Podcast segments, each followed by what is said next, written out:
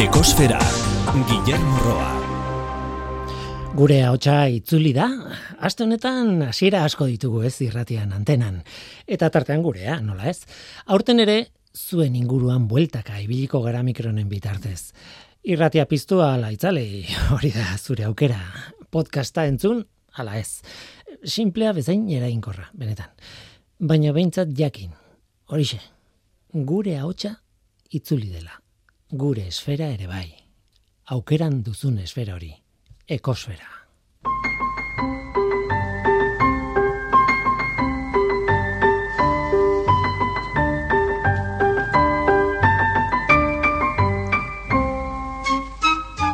Kaixo denoi, ongietorri ekosferara. Uda joan zaigu. Bueno, ez ez da egia oraindik udan gaude, baina psikologikoki bai, askori uda joan zaigu lanera itzuli garelako, ala beharrez. Eta atzera begiratzeko une egokia da zergatik ez. Udak kontu asko ekarri ditu urtero bezala, nire aldetik denboraldiaren lehen ekosfera honetan kontu pertsonal bat ekarri nahi nuen antenara. Aspaldiko ideia bat, uda honetan kaso egin diodan kontu bat, hain zuzen. Eguzki plaka txikien kontua. Domestikoak esan behar nuen, baina ez da hori, ez dira domestikoak. Ez da etxe askotan telatuan instalatzen diren eguzki plaka horiek, baizik eta plaka eramangarriak. Neurriz txikitxoa diren plakak, aurten horietako bat erosi dut, eta oso, no? Bueno, telefonoa kargatzeko helburuarekin egia esan. Gailu txikien bateriak, elikatzeko moduko plakak. Tolestuta ba, karpeta baten tamaina du gutxi gora bera. Eta zabalduta, mm, ez dakit, esaten metro karratu bateko azalera betetzen du gutxi gora bera, pixka gutxiago igual. Ez da unea eta ok- eta tokia marka gaipatzeko, baina ideia bat egiteko. Eun euro baino gutxiago balio duen eguzki plaka eramangarri bat da. Orain, galdera, simplea da. Zer moduz? ba, beldur pixka batekin hartu nuen, baina gaizki ez. Eguzkiak zuzenean jotzen duenean, karga abiadura onena lortzen duenean, ba, ordu betean telefonoaren bateriaren euneko amarra inguru kargatzen du.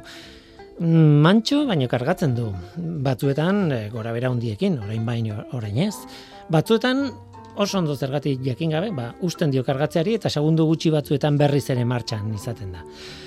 Tira, analisis serio bat egiteko gauza ez naiz egia esan. Gomendatzen dut horrelakoak erabiltzea? Bai, noski. Baina ez da sekulako asmakizuna. Behar bada oraindik ez da eta etorkizun batean izango da, agian. Baina eguzki plaka txikiak oso mogatuak dira oraingoz eta diruaren aldetik aztertuta nire sentsazioa da amortizatzeko oso zailak direla. Mm. Hor dut. Orain, eguzkiaren energiaren den aldetik, ba, aukera ona da, baina erainkortasuna besteak beste plakaren tamainarekin batera doa, eta beraz, eramangarriek ez dute energia asko jasotzen. Ideia mundiala da, emaitza, orain ez zainbeste.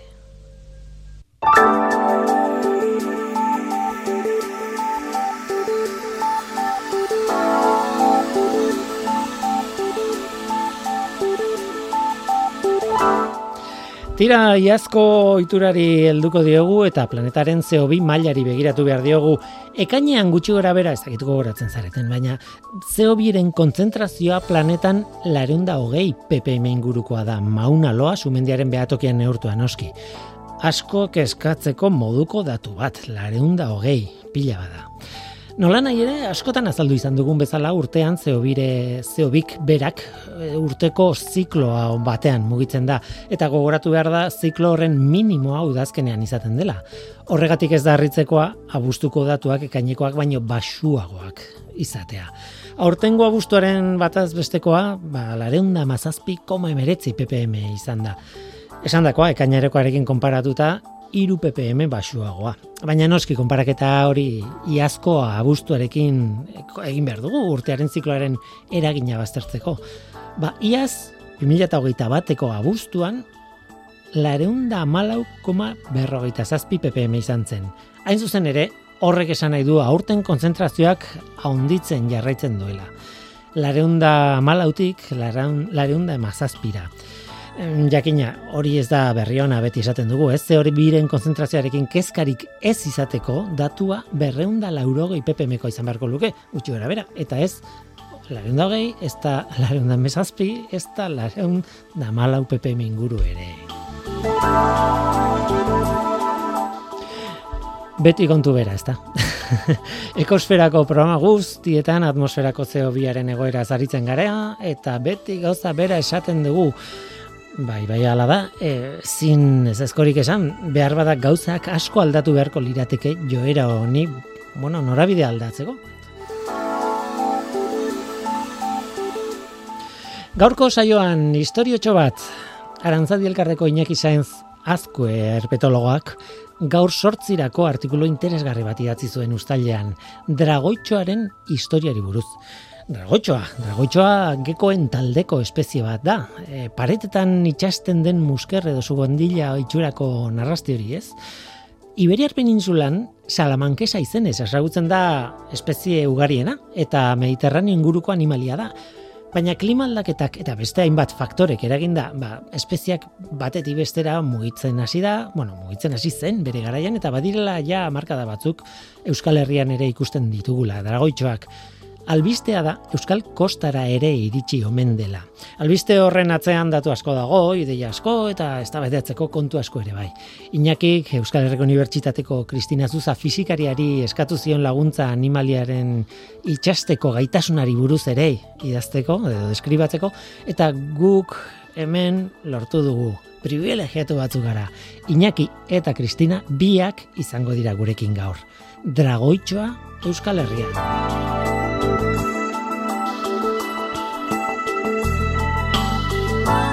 Tira dragoitza Euskal Herrian hori da gure gaurko eskaintza. Zu ongetorria zara noski. Murgildu zaitez gure kosferan.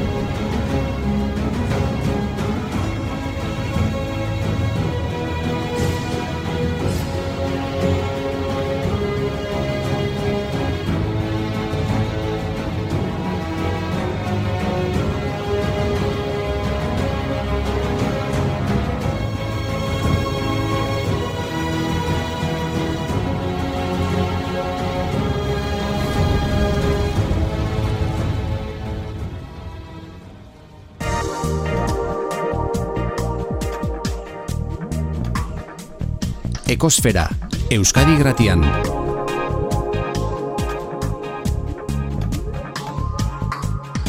Ekosfera. Dragoia animalia mitologikoa da, ez da existitzen, baina bitxia da, aldi berean, bai, existitzen da. Euskaraz, erenzuge edo dragoi hitzak erabiltzen ditugu askotan, bueno, esan dakoa mitologian murgilduta, beste batzuetan, ez? Beste, mm, tira, denetik dago. Eta biologian sartzen balin bagara, taxonomian, zailkapenean sartzen balin bagara, mm, bueno, izen zientifikoak baliatzen baditugu, latinera jo behar dugu, noski. Badago drako izeneko genero bat. Alegia oso antzekoak dien edo jatorri evolutibo gertua duten espezien multo bat, e, genero bat. Drako generoa. Okerrez banago, eta okerre naiteke, erenzuge egalari esaten zaio ere bai genero horretako espeziei.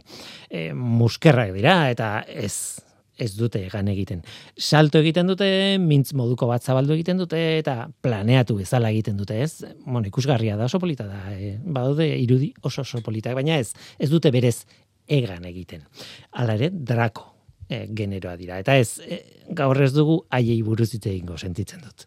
Beste espezie erreal asko daude dragoi izenari lotuta biologian, esan nahi dut. Itxasoarekin zerikusia dutenak batzuk.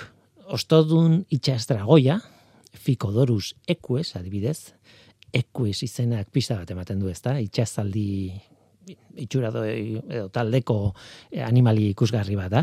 Edo dragoi urdina adibidez, Glaucus atlanticus izeneko molusco ez. Hau ez nuen sautzen eta aurkitu dut hor dokumentazioa egiten ari nintzela, oso oso oso arraroa, oso bitxia, txiki txikitxoa eta oso polita. Molusku bat, baina, bueno, kolore oso oso polit batzukin.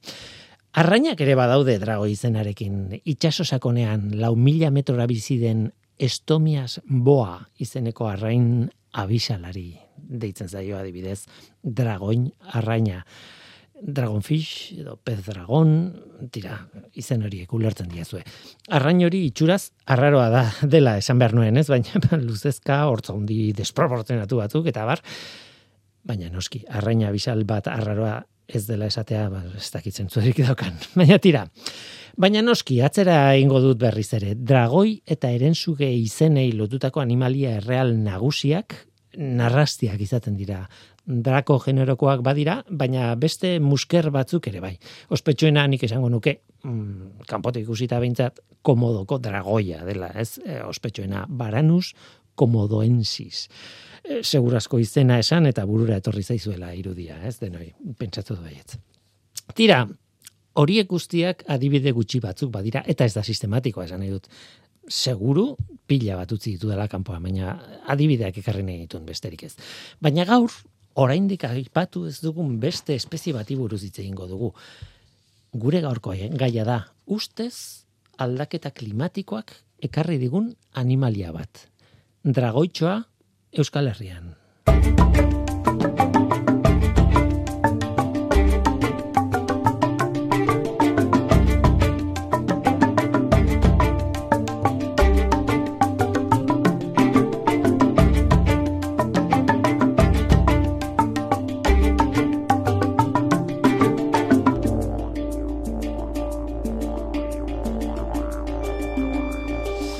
Dragoitxoa, Tarentola Mauritanika. Nik esango nuke, ala ere, beste izen batekin ezagutzen dugula gehienok. Hemen, Iñaki Sanz, azko erantzadiko erpetologoa, kaixo, ongitorri. Kaixo, Uli. E, ze ona zuek hemen. Dragoien artean, pertsona egokin azara. Bai. Dragoi buruz. Eskatardea, beti. Baina sorpresa bat dugu, Kristina Zuza Elosegi, Euskal Herriko Unibertsitateko fizikaria eta pedagogoa. Mm, Kaixo. Bai, ez, e, baina ez fisika, ez pedagogia, ez dakit zenbateainoko harremana du dragoiekin. Ba, ba horixe da nik eh, orain inakiri eskerrak ikasi deten gauzetako bat, ez da? Baduela fisikak ere dragoiekin zer ikusirik kasu hontan, mhm. eta bueno, ba, e, horretara etorrigia, ez? Mm, lotura erresena, esango nuke, ustailaren bukaeran argitaratu zenuten e, artikulu batetik datorrela, ez? E, bueno, inakizu zara egile nagusia, e, eta gaur sortzin argitaratu zenuen, e, dragoitxoa Euskal Herrian, bueno, e, izenburu zehatza da dragoitxiki bat, egon gelako orman. eta biologia zari gara, eta horretarako e, Kristinaren laguntza hartu zenuen. Bai, bai, ba, zegolako atal bat, ba, fisikan sartzen ginana, murgiltzen ginana zuzenean, eta, bueno, ba, oitura, ez dakit txar on bat baduk, dala erreportajeak idazten ditu danean, ba, dakien ari galdetzea, ez? eta ez dakit asmatu zuen edo, baina.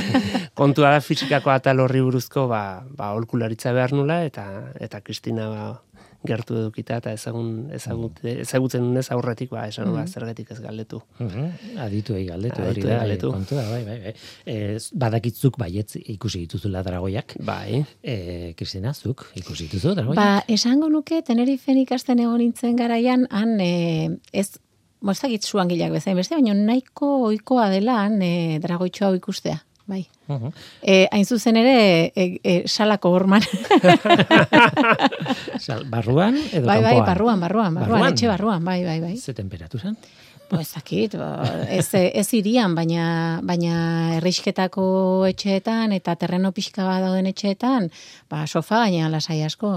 Gainera, beraiek, hango kulturan oso barneratuta daukate eta xomorroa jaten dituzte, beraz gustora ibiltzen dira han uh etxeetan, bai. Badakit merchandising pila bat egiten dutela haiekin. Baita ere, bai. E, ba, gogoratzen ditut, ba ez dakit, uh -huh. bueno, frigorifikon bai, bai, bai, itxasteko emanak eta formakin.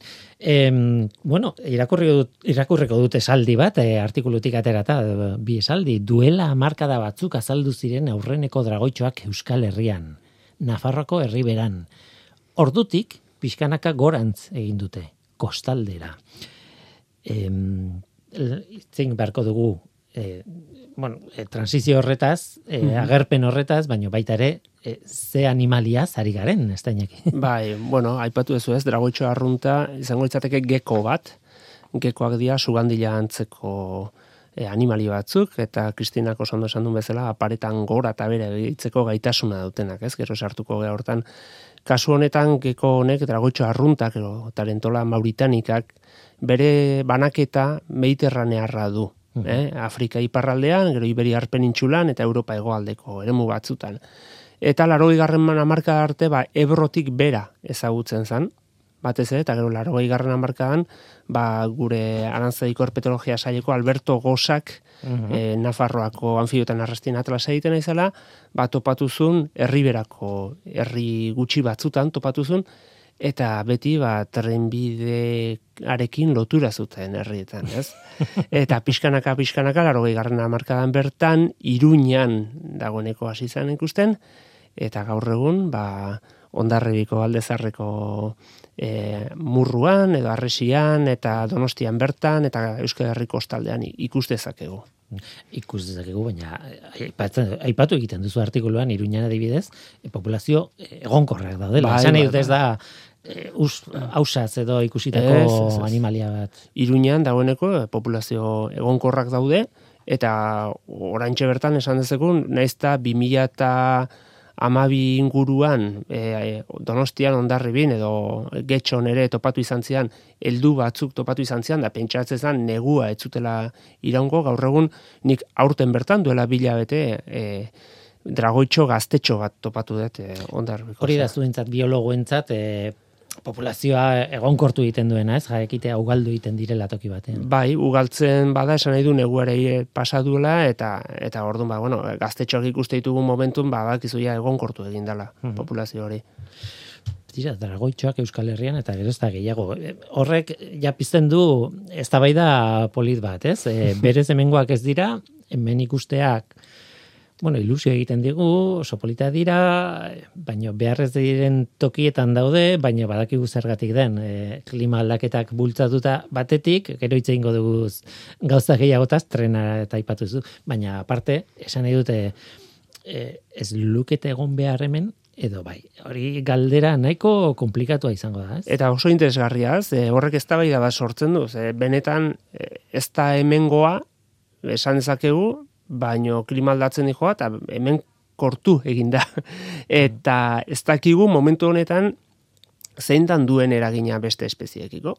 Hau, batez ere gautarra da, egunez ere ikus daiteke, edo aktibo egoten da, egia da hor kompetentzia txiki bat sortuko dula em, batez ere intsektua jaten tulako, eta zomorroak, eta orduan beste espezie bere ingurukoek, ba, horma sugan diak, poarziz muralizak, eta bar, eta poarziz liolepisak ere, hormetan egoten dianak, ere intsektua jaten dituzte, baina ez dakigu ezin dugu neurtu, ez da ikerketarik egin ikusteko bentan zein dan eragina.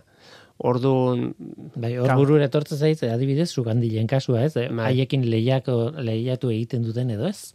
Sugandila, berezko sugandila endemiko batzuk daude adibidez donostian, ez? Bai, urguleko kasuan, e, ba, populazio bat, oso interesgarria dana, e, eta en, dragoitxoa urgulen dago. Uh -huh. Kontuen du, urgulen horma zahar asko daudela, eta horma zahar hoiek gainea orain gauez, e, ikusten badezu, ba, baude argiztatuak, ez? Orduan, argi horrek intsektuak erakartzen ditu.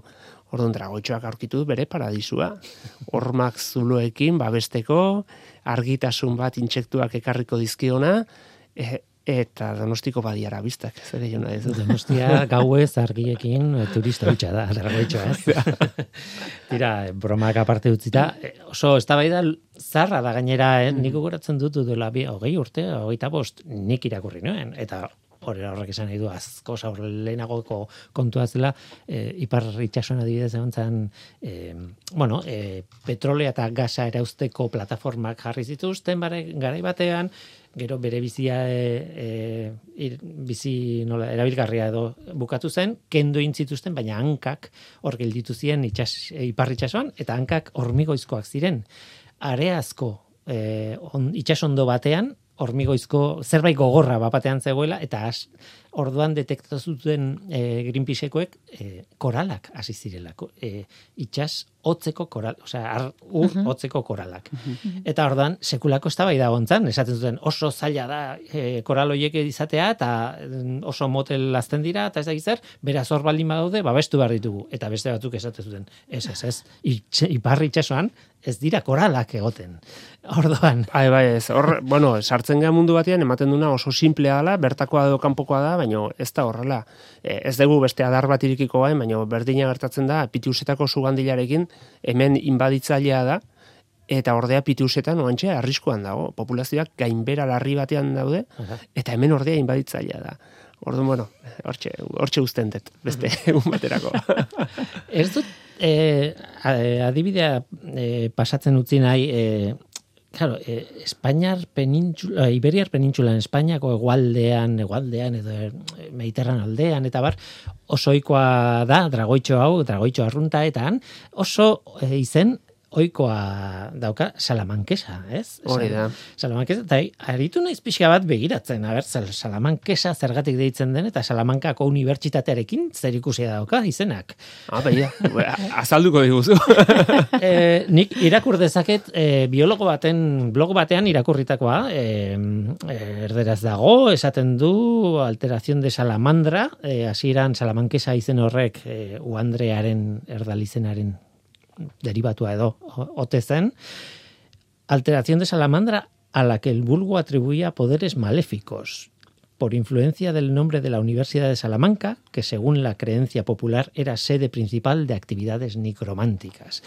Eh, bueno. Hor dago, eh, eh, garai bateko jakituria, unibertsitatea zontokia, gehi, eh, izen baten derivatua gehi, hiri baten izenarekin lotuta, gehi, alde mitologikoa. Bai, bai, bai, pixu handia du, hamar, pentsatu, pentsa ezazuen, eri Portugalen behin gogoan daukat, ez? E, han, hango ikastaro baten egon nintzen, eta ba, Kristina bezala, egon gelan egon, dalako batean ikusi nun itzal bat mugitzen orman, brrr, zer da hau, ez? Eta momentu hortan, ez dakizu zer da, zer da mugitu da. Orduan, claro, pentsa ezazue, ba, olako dragoi txikiak etxean ikusteak ze zenbat kontakizun edo ekarriko zitun. Nik e, bakizue askotan udaran ba, Iberiar Penintsulara al pueblo esaten danean ez jutena jende asko ezagutzen du. Eta eh, oso recuerdo politia dauka askotan aipatzen digu, eh, Salamankesaren kontua. Eta esaten diozunean hemen dagoela orain, ba eskema guztik buskatzen dizkio, ze urtetan joan dan horrek hemen ez ditu ikusi.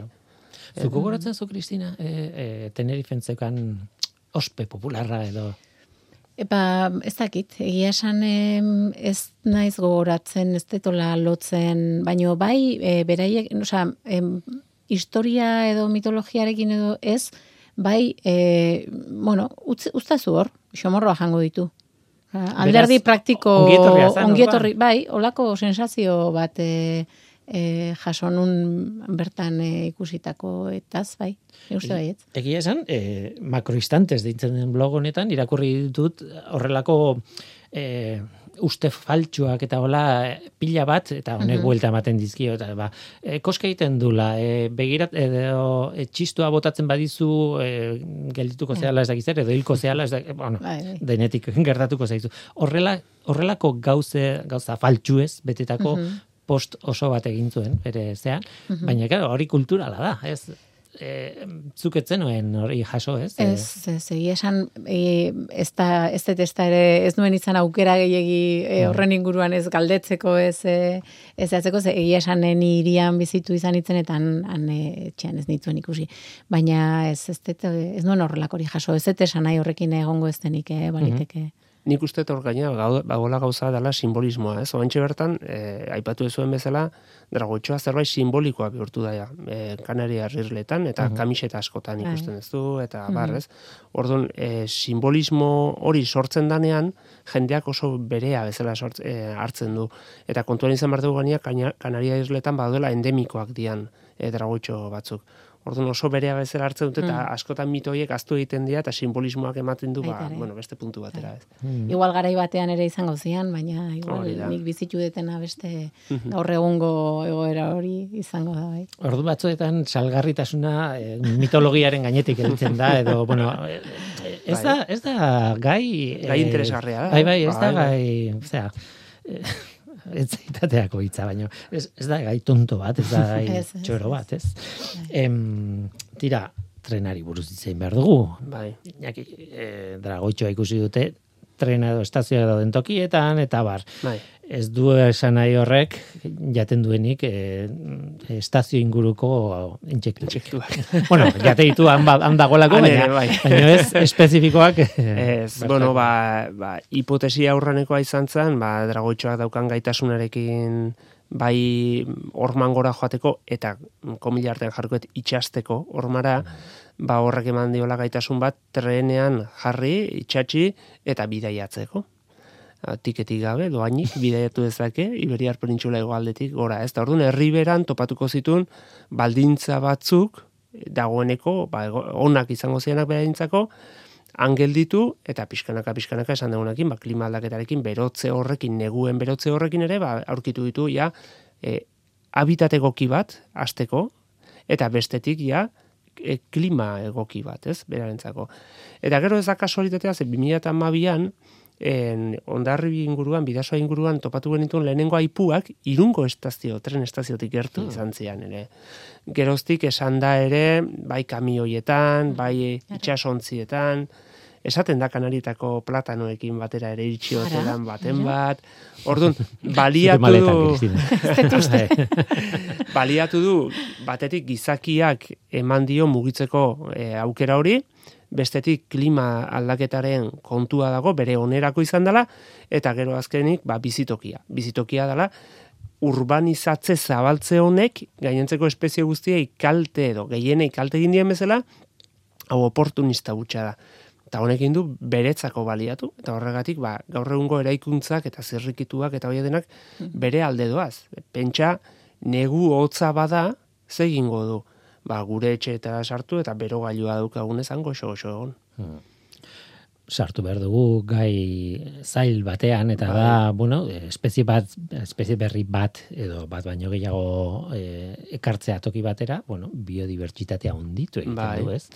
em, definizio numeriko baten arabera bai. bintzat, ez? E, Iñaki, barkatu, galdera, bai. zer da, zer da, zer da, zer da biodibertsitatea? Biodibertsitatea izango etzateke batetik e, ekosistemen, habitaten, espezien eta geneen dibertsitatea. Orduan, horre kanpotik espezie bat etortzean, egia da, haunditu egiten dela espezie kopurua, baino kontu zibil barda, zeagien espezie horrek kalteak eragiten ditu, bertako ekosistemetan, espezietan, eta bar. Orduan, e, bat ekartzeak ez du esan nahi, hor mantenduko dala, espezie kopuru handitungo dala, baizik eta gian kalte horrek biodibertsitateen galera sor dezake. Kasu honetan gertatzen dana da, dragoitxoarekin, ez dagoela ikerketarik, edo ez dakigu zenbaterainoko eragiten ari dan, bere etorrera honek ze eragin duen, esan nahi dut. Orduan, en, esan dezakegu dragoitxoaren etorrerak biodibertsitatearen alde egiten duela, uf, uitzait, asko esatea, baino egia da ere dagoeneko landareak eta bar kanpokoak direnak e, hemen ditugu bertakotuak ditugu eta hor inbaitzaileen barruan ere daude mailak eta mailak. Daude espeziak etorri direnak eta desagertu direnak espeziak e, bertakotu direnak eta egokitu direnak baino ez duten olako kalte nabarmenik sortzen eta gero badaude bai inbaditzaileak dala benetan.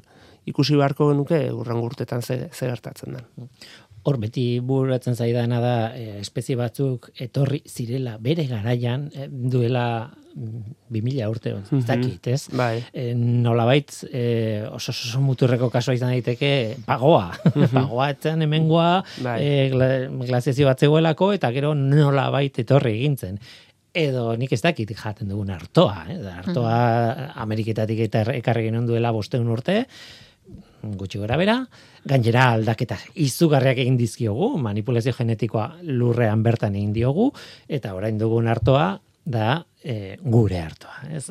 bai. euskal hartoa. E, eta batzuetan kontestuan jarrita, kontestu bai. historikoan jarrita, hori ez da egia. Kontestu historikoan jarrita, ez, e, bueno, arrituta gaituko inake, nola gizakiak mugitu ditun aziak, espeziak, eta bar, baino hain ez egiten duela milak aurtetatik.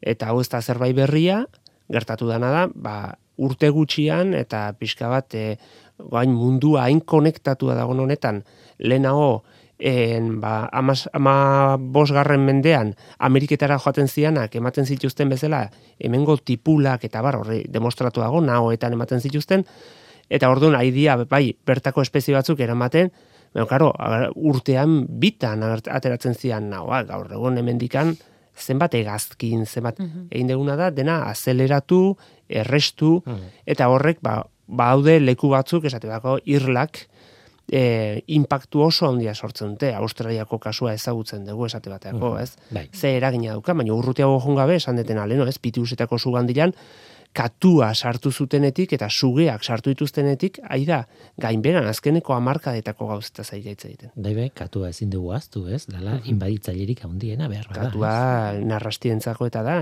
ikaragarria da, eta ze kalte egiten duen, eh, katuak. Txoria entzako ere, bai? Baina, claro, inbaditzaile bezala ez dugu ikusten, ez? Mhm. Oso gai komplexua da em, bukatu, baino lehen e, fizikan sartu behar dugu. Nik ikasi dudan gauzatako bat, e, e, bueno, dokumentazioa egiten nahi nintzanean, eh? da, geko hitza nik pentsatzen nuen. Geko, ba, espezie bada.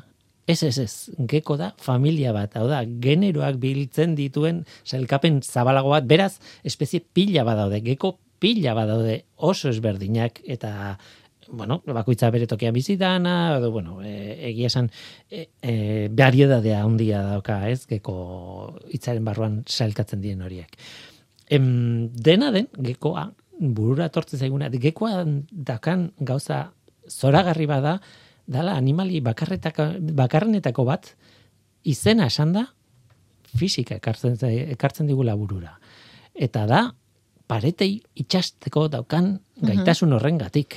Bai. Eta hor sartzen zara zu. Bai, ba, egia esan e, e, lehen aipatu bezala, ba, ikusi izan dituen e, lehenago ere, baina ez dio, inakik e, e, proposamena egin arte, ez nion e, e, gehiagi erreparatu, ez ergatiari eta ez e, e, berezitasun horri, ez da? Agian, e, ba, en naizelako inoiz saiatu hauetako bat hartzen eta paretetik askatzen saiatzen, ez? Ba, besterik gabe horregongo da, eta, bueno, ba, erreistasunez hartuko da, edo.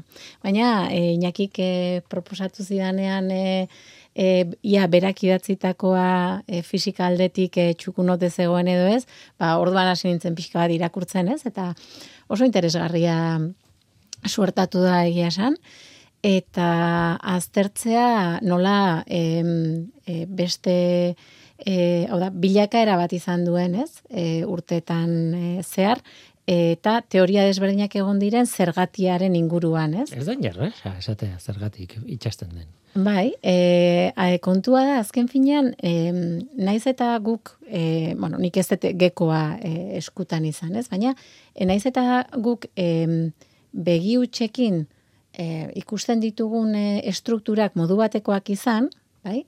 E, mikroskopikoki edo nano eskalan sartzen geanean, ikusten da gekoak bere hanketan hiletxo batzuk dituela. Bai? Eta orduan, pareta ere guk oso laua ikusi dezakegu, baina gauza bera gertatzen da. Maila mm. mikro edo nanoetara juten geanean, edo zein gainaz alguretzat oso leuna dena, eskala hoietan zuloz betetako gainazal bat da. Bai? Orduan, e, bueno, ba, azken e, e, aurkikuntzek esaten dutena gekoaren inguruan da, e, iletxo e, batzu dituela e, nano eskalan ia kokatu daitezkenak, beraz, e, berarentzat eta bere hiletxoentzat pareta zuloz betetako e, gaina salbata. Eta ez hori bakarrik. Claro, eske, hor, e, egia da hori, eta bai. euliek segurasko adibidez itxasten dira horrela eta bar, bai. baina beste zerbait ere beste badago. Beste zerbait badago, bai. Horra gertzen dira, e, banderbalsen indarrak, edo e, indar elektrostatikoak direnak, bai? Baina e, guk elektrostatikari buruz dauzkagun ideien arabera, ez da, badakigu, e, karga e, positiboak alderatu eta negatiboak eta positiboak erakarri egiten direla, ez? Kontrakoak erakarri aldaratu. Orduan, nola da posible erakartzen bada, gero gekoak berak nola egin dezake askatze hori eta berriro pegatze hori, bai? Orduan, hor gertatzen dena da, e, kuadrupolo batzuk sortzen direla, eta orientazioa zertxo baita aldatuz gero, imanekin jolasten geanean gertatzen den bezala, erakartzetik aldaratze hori, ba, nahiko errex egin dezakela, bere aldaketa txikitxo batzuekin. Manipulatu egiten du non dauden elektroiak eta e, odei elektroniko karga negatibo hori, hori da bai, baina indarra, ez? Inkonstienteki. Hau da, guk esaten dugu zela, katuak e, beti zutik erortzen dira e, inertzi momentuari buruz dakite, momentu angeluarraren kontserbazioa bur, di buruz dakite, hori esplikatu daiteke, ez? Nik esango nuke hori azalpena dale. Hori da, azalpena, baina, hori inkonstienteki egiten du mhm. katuak. Hankak e, korputzera pegatzen ditu e, norabide egokian dagoen arte, eta gero luzatu, bere rotazioa biadura mantxotzeko. Orduan, inertzi momentu azaki, momentu angeluarraren kontserbazioa azaki, hori da guk ikasle esaten diaguna, pentsaukatu badakiten, hori ez ez duek ulertuko. Kirolariek ere, ez, esan nahi dute. Hori da, ez, hori da, gauza. Patinatzaile batek gauza bera bai, egiten bai, du. Bai, gauza, gauza eh, askotan gertatzen da, eta suposatzen da, edo ulertzen da, ba, ba hori ez, ba, gekoak eh, inkonstienteki, ba, ingo ditu mugimendu batzuk, albidetzen diotenak, dakitena hola pegatuko naiz, mhm. eta hola enaiz pegatuko, ez? Baina horrik kontuan izatekoa edo dana, ez da, eskalaren aldaketaren arabera ze diferente ikusten dian gauzak eta ze desberdin aldatzen diren propietateak, ez? Materiarenak eta indarrenak eta eta bestein bat. Nola nahi ere, polita da, e, bueno, e, frigorifikotan pegatzen ditugun iman horiek, Gekoaren irudiarekin. Gekoaren irudiarekin, ba, gekoak paretan erabiltzen duen printzipio bera, baina eskala oso ezberdina da. Kontuz, baina... eh? magnetikoak dira eta e, gekoarenak e, elektrostatikoak, eh? Bai, bai, bai. Tuxe. bai, bai. egia da, egia da. Eta gainera, kimikari bezala badakit hori. Nik onartu behar dut, saiatu naizela, gaina bain dela gutxi, gekoa txikia bai. ikusin hartzen, eta bueno, harrapatu nun, eta eta ikaragarria zein darra egiten duen eusteko. Eh? Mm. da, hor badago zerbait, bai. Eh, bai. lotzen duna hormara. Bai. Bai, bai. Ez dira indar oso, e, e, oso handiak, baina asko batuta, ez da, azkenean, e, azkenean e, batukari horrek e, egiten du e, indarra handia izatea, ez? Mm Tira, gekoa, Salamankesa, Salamankako, hori da, hori, e, dragoitxoa, arrunta hemen, e, animali ikaragi, ikaragarri erakargarria esango nuke, gainera muskerren artean batzuk e, ospe txarra duten bezala honek ez, eta gainera honek erakartzen ditu fizikariak ere bai, eh? oso, oso interesgarria da. Baina horren atzean eh, dago historia hau guztia, ba e, Iñakik e, artikulu batean kontatu zuena e, gaur sortzin, e, zera, ustailan argitaratu zen, e, eskura garriango da nunbait interneten bai, edo nunbait ez dut begiratu, nik bai. paperean daukat hemen eskuan, dragoi txiki bat egongelako horman, mesedez irakurriz, e, badu hemen kontatu duguna, baina askoz gehiago eta eta baditu puntu oso oso politak eta oso interesgarriak. Eta azpian dago aldaketa klimatikoa eta azpian dago gizakiaren eskua, trenak, e, bueno, urbanizazioa, mm, baitu adar erpin pila bat e, gai honek. Dena geko baten barruan. Hasi klima aldaketatik eta nano egitu eta ino, bai. hortxe. Orduan, hori bezala, esango du, dragoitxoa Euskal Herrian, ez dakigu ona edo txarra dan segurazko biak aldi berean, eta ez bata ez bestea. Tira, Kristina Zuza, eskerrik asko etortegatik. Zuei, nahi zuen arte. Iñaki Sanz, eskerrik asko. Eskerrik asko zuei. Agur.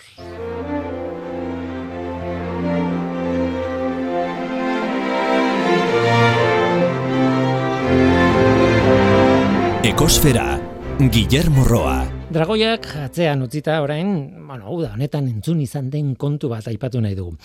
Eta horretaz hitz egiteko, bueno, abesti bat ekarri dugu. Berez abesti hau edo egile beraren beste edozaina abesti jartzea berdin zuen, baina tira, oraingoan hau aukeratu dugu.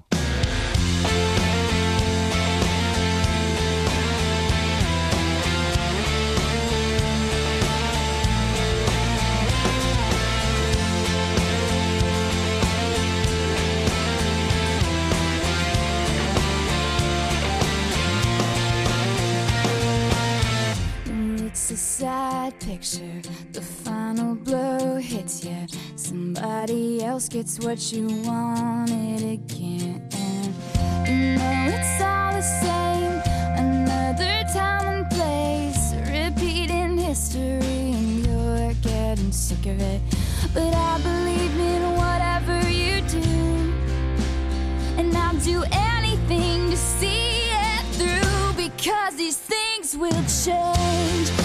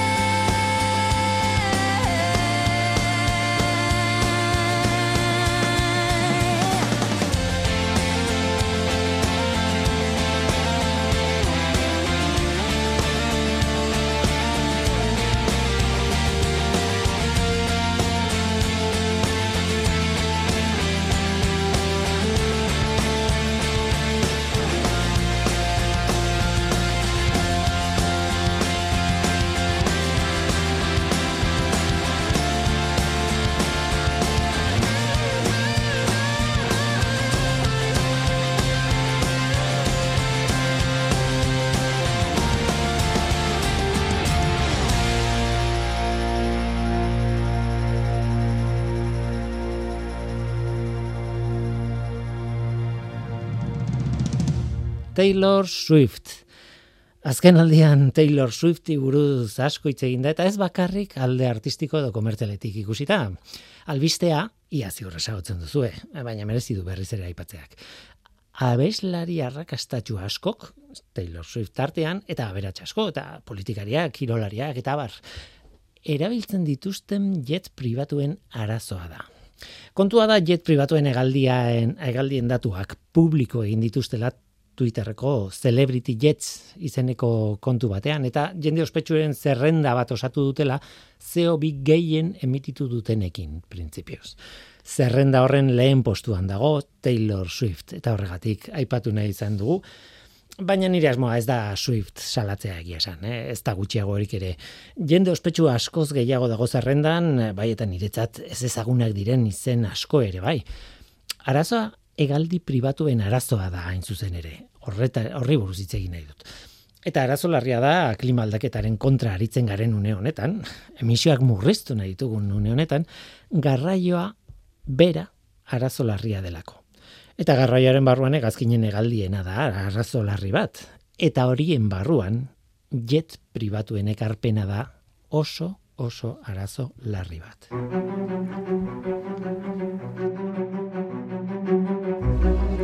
Egazkinek CO2 asko isurtzen dute.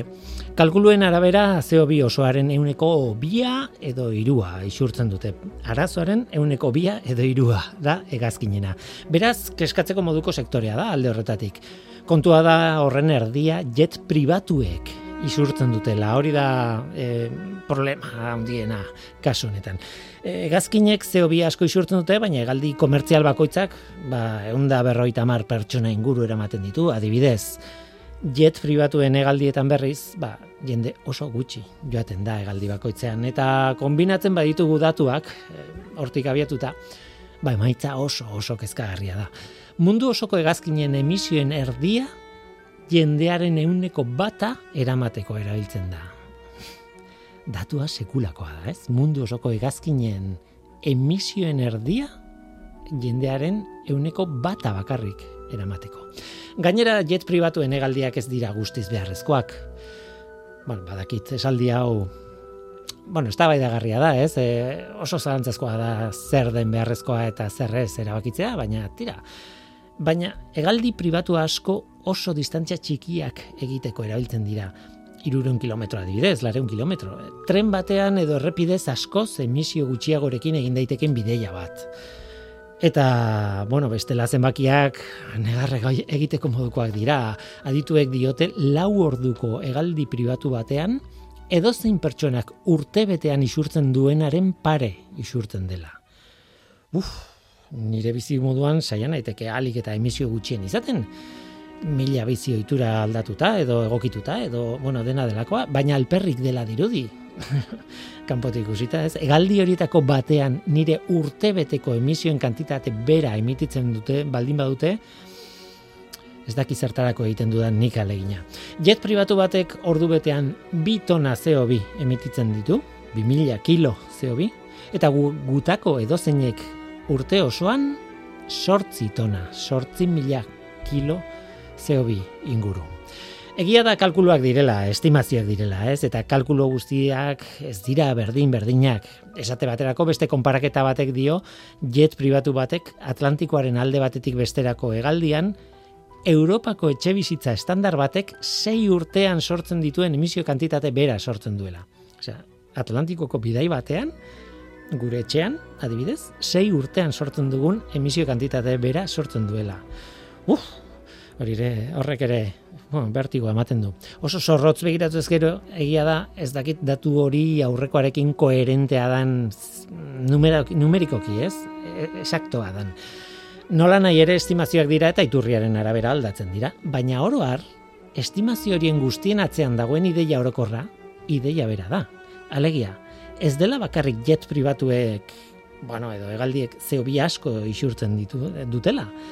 Gainera, asko hitz horretan magnitude jauzi erraldoi bat dagoela gordeta. Azkenean mila datu eman daitezke, eta mila konparaketa egin, eta jendea beratxa eta ospetsua sala daiteke, edo defendatu daiteke, edo, bueno, asko ez justizia zitzein daiteke. zeini mugatzen zaion zer eta zeinek ez duen mugarik dirua dakalako besterik ez, ez? Horri guztiari buruz hitz egin daiteke eta etzegin egin behar da, ez? Baina ez dezaguna ahaztu arazoak berak garrantzia duela. Jet pribatuak emisioak arazoaren zati handi baten erantzule baldin badira, zerbaitek ez du funtzionatzen ondo.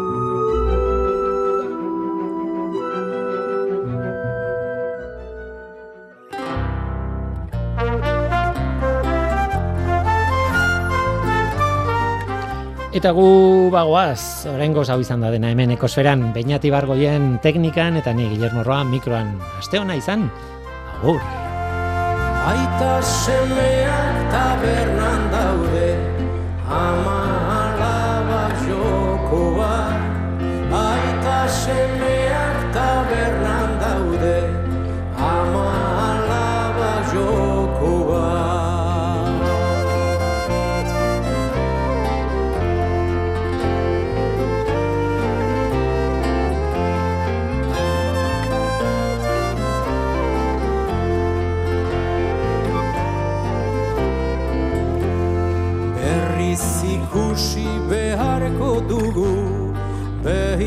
Behi gizena auzoan.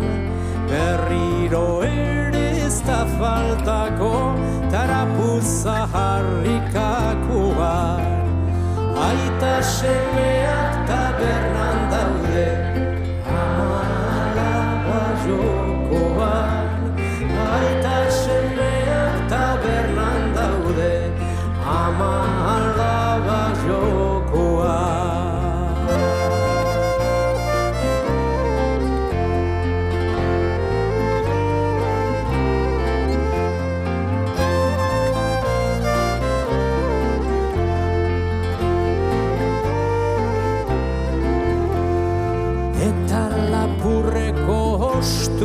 dute guk gendukana etxean Eta gu gaude dibiluzik beti inoren menpean Aita semeak tabernan daude ama alaba jokoan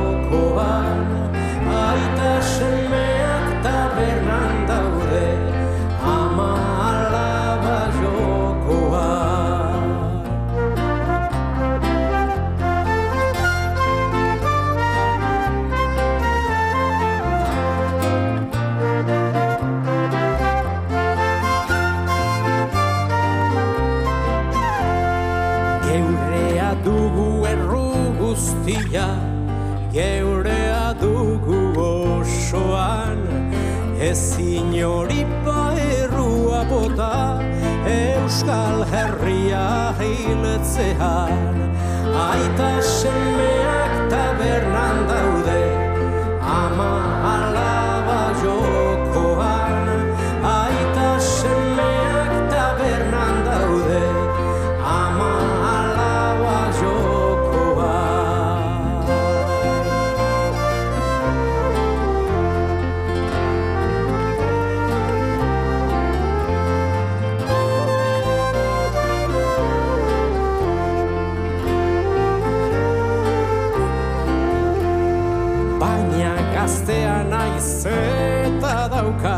etorkizuna eskuan. Ez zaigu hilen euskal herria ni bizi naizen artean. Aita semeak tabernan daude ama alaba jokoan. Aita semeak tabernan daude ama alaba jokoan